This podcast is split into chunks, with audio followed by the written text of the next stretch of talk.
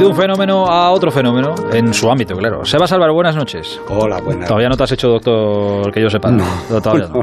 no, no, A estas alturas de la vida. Pero eh, quiero llevar al doctor Calleja un día a subir aquí montes. Ah, pues y, sí, sí, llévale, Claro, eso es. Vale, cuando esté más tranquilo, ahora está un poco atareado. Sí, sí, Ahora eso tiene un poco de parece que todavía tiene plancha, tiene- que todavía tiene mucho jaleo.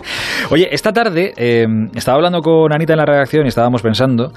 Llevamos años escuchando a Sebas hablar de aventura, de contarnos, has contado historias de gestas espectaculares, de historias dolorosas, de pérdidas muy dolorosas.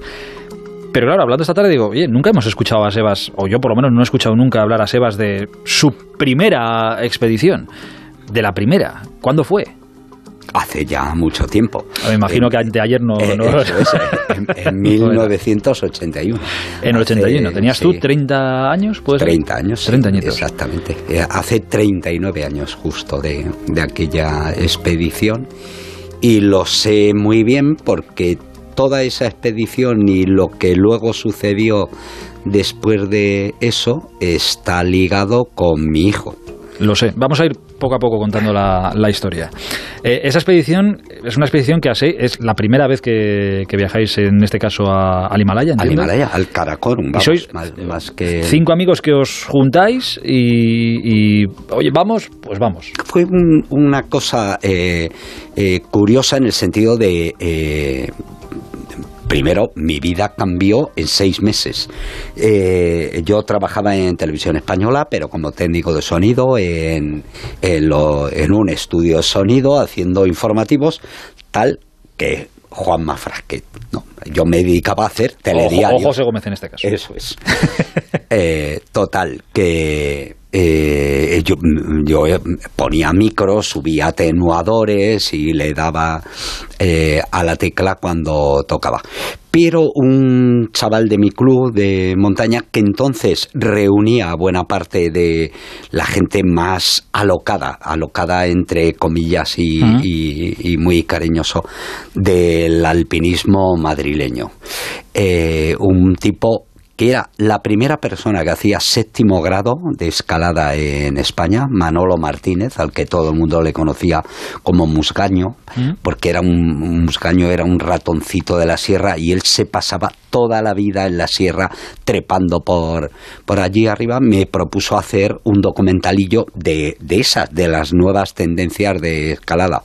Lo hicimos, que yo tardé aproximadamente menos de un año en hacerlo, yo solo con la cámara de Super 8 y luego montándole y poniéndole música y diciéndole a un locutor de la tele, que nunca se me olvidará, que hacía telediarios, que era Tello Zurro, que me hiciera el off, que me leyera el, ¿El texto? el texto y de repente nos dieron un premio en el Festival Internacional de Montaña de San Sebastián, el primer premio. Y, y aquello me, nos revolucionó a ambos, de tal forma que... Juntaste eh, a otros tres y dijiste, Eso es. Para y allá que nos va- vamos. vámonos a hacer un 8000.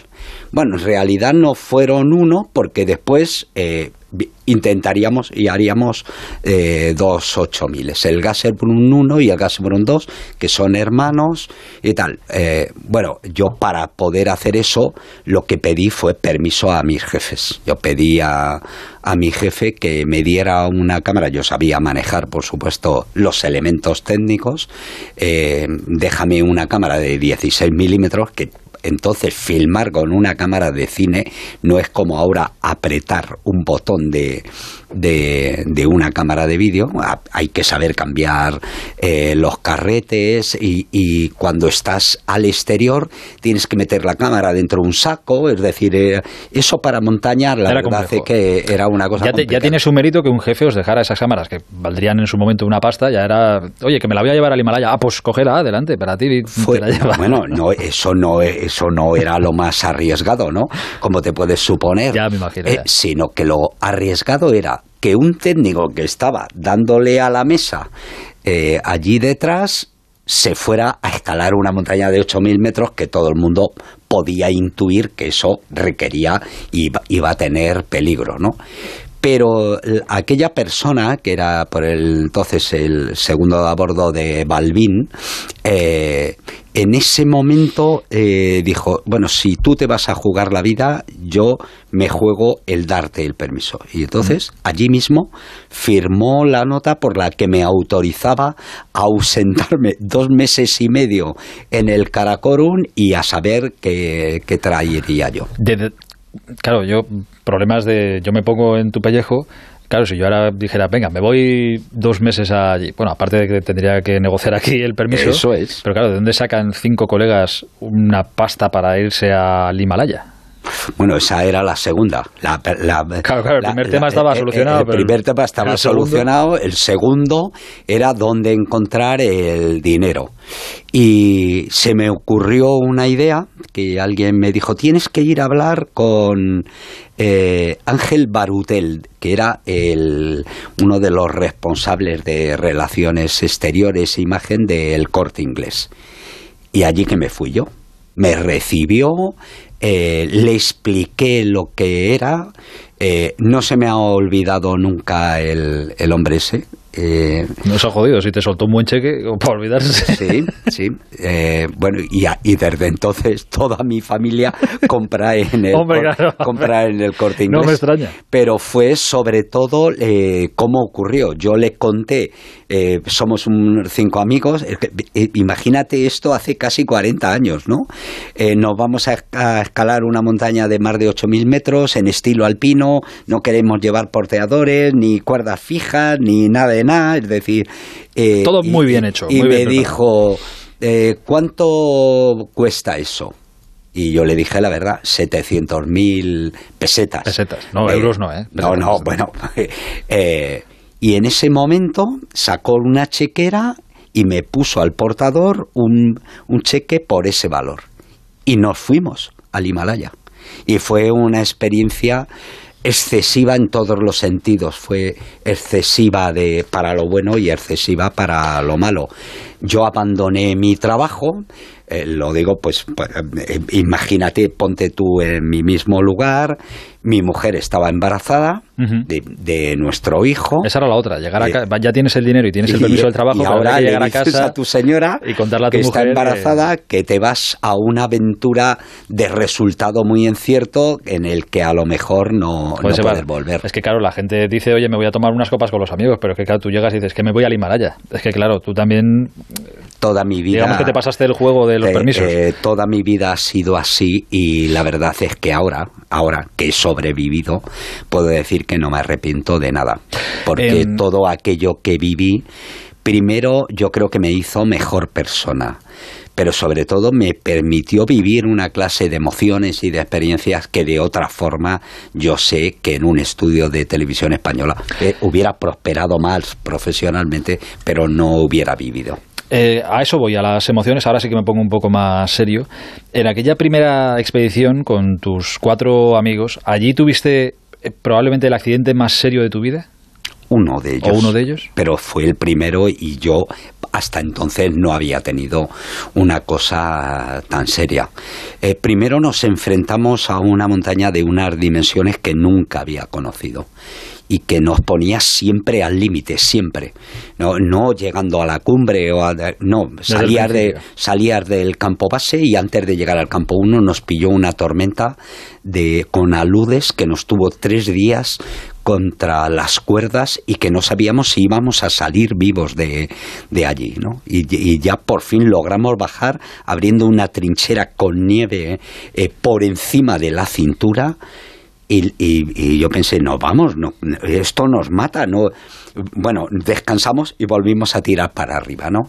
Y cuando ya estábamos aclimatados, bueno, debo de decir que, que, bueno, primero a esa edad todo el mundo está fuerte, pero yo estuve en esa expedición más fuerte que en ninguna otra, eh, iba muy bien entrenado, me aclimaté muy bien y, y nos fuimos a la cumbre. Que los, eh, digamos, que los cuatro que quedaban, porque llevaba un compañero técnico de la tele para, para sonido y para hacer las cosas, pero se quedó en el campo base, pues nos fuimos los cuatro para arriba. Eh, llegué muy bien al campo 2, a 6.500 metros, miré para arriba y, y yo sabía que iba a subir a esa montaña. Pero esa tarde cambió el tiempo y salimos corriendo para abajo porque, porque nos volaba el, el, viento, literalmente. Y ¿Ahí vino el accidente? Sí, y ahí nada más salir a 6.500 metros de altitud, que ya es mucha altitud para tener un problema gordo. Me caí a una grieta a 50 metros, me fracturé un dedo, me, me herí en la frente y en la nariz. Y a pesar de todo y de quedarme colgando en, en un sitio oscuro y por debajo el vacío, yo intenté filmar intenté filmar para ver por dónde me había caído y llevaba la cámara y, la había descojonado. Se había quedado el objetivo roto por un lado y entonces se trataba de salir. Así que eh, cuando aquí defiendo muchas veces que a la montaña vas con amigos, lo defiendo porque lo pienso, porque lo creo, porque he leído un montón de libros, pero sobre todo lo defiendo porque lo he vivido porque yo te estoy contando esta historia hoy. Porque te salvaron la vida. Porque me salvaron la vida, exactamente. Dos amigos, Antonio Trabado, lo quiero recordar aquí, Antonio Trabado y Manolo Martínez Mosgaño, aquel con el que había hecho la... Ahí te salvaron la, te salvan la vida, pero a aquel viaje vais cinco amigos, y aquí es donde se hila esta historia con tu hijo que decías al principio. Vais cinco amigos, pero regresáis cuatro. Eh, bueno, nos bajamos, no, nos bajamos el otro técnico y yo, eh, porque yo estaba ya inservible con la, sobre todo con la fractura del, del dedo y luego que no sabía si del golpe en las costillas tenía algo más serio, hice lo que lo que esto, lo que había que hacer en ese momento. Y luego esos tres amigos se desdoblaron, los tres que quedaron. Dos intentaron esa montaña y, abrieron la ruta por la que íbamos subiendo hasta 7.100 metros, pero les pilló mal tiempo y, entonces no teníamos la experiencia de, saber que si aguantabas un día, al día siguiente hacíamos cumbre. Se bajaron y al día siguiente hizo bueno, mientras que el otro que se había quedado desparejado con una expedición suiza hizo el otro 8000, el Gasbrun 2, convirtiéndose en el español más joven que había subido un, un 8000. Bueno, volvimos, volvimos contentos y, y demás. No, yo me puse a montar el primer documental para televisión española y hacia noviembre eh, eh, dos de esos amigos que, con los que había escalado, eh, Manolo Martínez y, un vasco, Javier Alonso Aldama, eh, vinieron a proponerme ir a hacer una vía a los Alpes, que, por entonces era muy querido, el corredor norte del Dru, una de las rutas más difíciles, y yo me iba a ir con ellos. De hecho, vino Manolo a mi casa la tarde anterior, a decirme, venga, vente, dile a tu mujer. Y pero mi mujer, que, había estado tres meses esperando, eh, me dijo, Sebas, lo mismo se adelanta el niño, no te vayas, hazme el favor. Así que yo no fui. Y ellos tuvieron un accidente mortal en, en los Alpes. Manolo Martínez Musgaño, el que con el que había hecho aquel buen documental, el primero, el que a partir de entonces fue posible todo, incluido esto, esta sección aquí que estamos hablando, fallecería él y su chica, Marisa, que están enterrados en Chamonix, y Javier Alonso milagrosamente sobrevivió a una luz que le arrastró 600 metros, pero perdería la, la mano derecha. A pesar de eso, eh, Jabo con lo que le queda de mano sigue escalando. Es profesor de griego clásico, sigue siendo uno de mis buenos amigos en el País Vasco. Y mi hijo nació un 9 de diciembre, que era el día que le cortaron la mano a Jabo. No teníamos nombre para, para ponerle. Yo, tuve la intuición de que íbamos a tener una niña y le quería poner de nombre Cecilia, la cantante, entonces famosa, ¿no? Mi querida España. Eh, pero nació niño. Y mi mujer me dijo, le ponemos Jabo, ¿no? Y mi hijo se llama Javier por Jabo. Qué bonito. Sí, una buena historia. Em, Claro, eh, con esto tengo que terminar. Yo, me pasa contigo como con Valdano, estaría horas y horas aquí. Pero ese fue el. Hemos hablado muchas veces aquí de, golpes y de pérdidas. Eh, has perdido a gente muy querida, has perdido muchos amigos en la montaña. El último, eh, Sergi Mingote, hace bien poquito. Claro, aquel primer golpe de perder a dos buenos amigos, a tu amigo y a su chica. Claro, ¿de dónde se sacan las fuerzas para luego dedicar toda una vida a esto? Es que es la vida lo que vamos buscando, no la muerte. La muerte nos espera a todos al otro lado. Y la muerte, que hablamos muy poco porque vivimos en una sociedad hipócrita, la muerte no es una cosa diferente a la vida. Lo que nos interesa es la vida, el cómo la vivimos lo que tú estás viviendo. Tú estás viviendo ahora tu sueño aquí. Y en función de eso te has hecho la vida. Y eso no quiere decir que estés exento a que te dé golpes ni demás no vamos buscando la muerte cuando vamos a la montaña, vamos buscando la vida.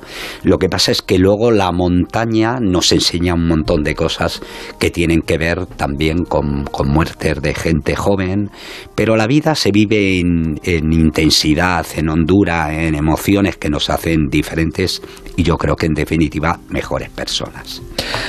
Sebas, una semana más, gracias por tu historia. No, gracias a vosotros. Seguiremos contando muchas más. ¿eh? Ya lo sé, es un quedan muchas, muchas, muchas, muchas. Insala. Un abrazo, Sebas. Un abrazo, amigo.